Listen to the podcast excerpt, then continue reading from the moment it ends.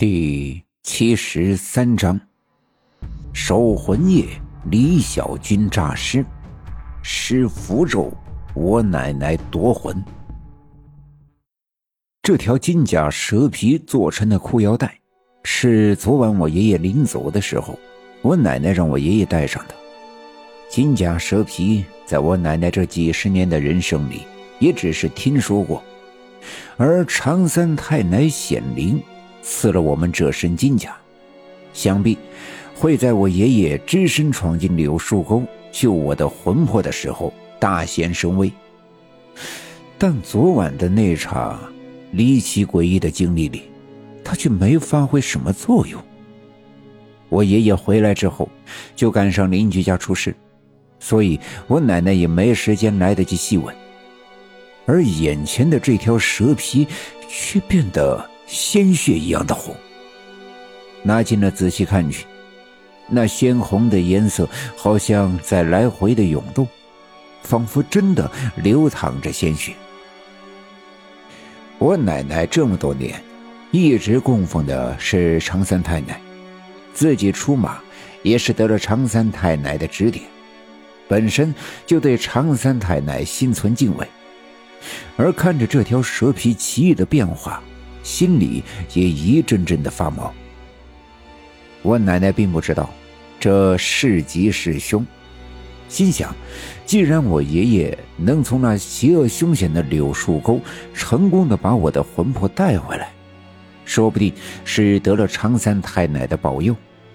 那么这条腰带还是先不要摘下来的好。于是，我奶奶又把这条变得通红的蛇皮腰带。给我爷爷绑了回去。中午的时候，李华山的一个本家兄弟来到我家找我奶奶，说这小军是含冤死的。听人说，人死之后，冤屈之气在很长一段时间内不能散去，就算下葬了，也会经常回来折腾活着的人。知道我奶奶对这个特别的懂，所以来请我奶奶给看看，到底。这是不是真的？如果是真的，该怎么办才好？我奶奶回头看了看炕上的躺着的我的爷爷，他正在熟睡，便穿鞋下地，跟着那人来到了东院的李华山家。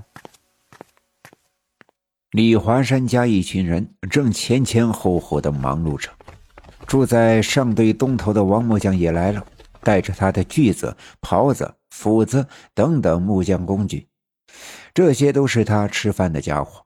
刘家镇上上下下几十户人家，大到衣柜木箱，小到饭桌板凳，几乎每家都能找到一两件他王木匠打的家具。而今天他来，却是给小军打一口棺材。李华三直近的亲戚们在家里拿来了上好的松木板子。小军生前，大家伙都喜欢，死了也不能委屈了他。好木料配上好手艺，王木匠挽着袖子，叮叮当当的在院子里操练起来。一时间，木屑纷飞，刨花四散。按照刘家镇多年的规矩，这人死后，要在家里停放到死的第三天头才能出殡入殓。小军昨晚夜里死的，算一天；今天算一天，明天早上才可以下葬。墓地就在北山坡李华山父母的坟地附近。一群年轻力壮的小伙子已经拿着铁锹和镐头去北山坡打墓了。天寒地冻，泥土封浆，这季节打木是个大活儿，所以要提前下手。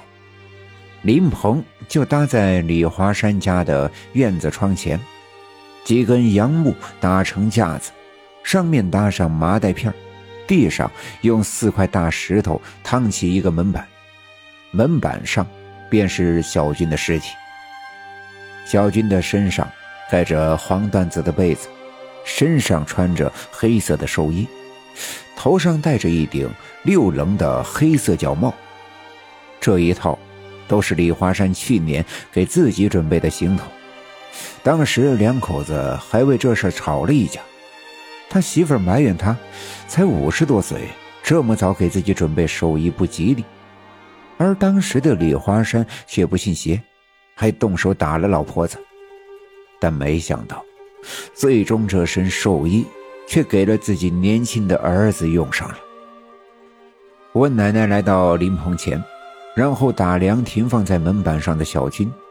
门板前面有一只小碗，碗里放着半碗的菜籽油。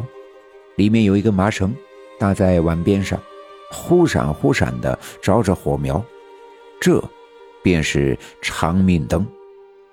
人死后，停尸的时候便要点亮，要一直点到出殡入殓。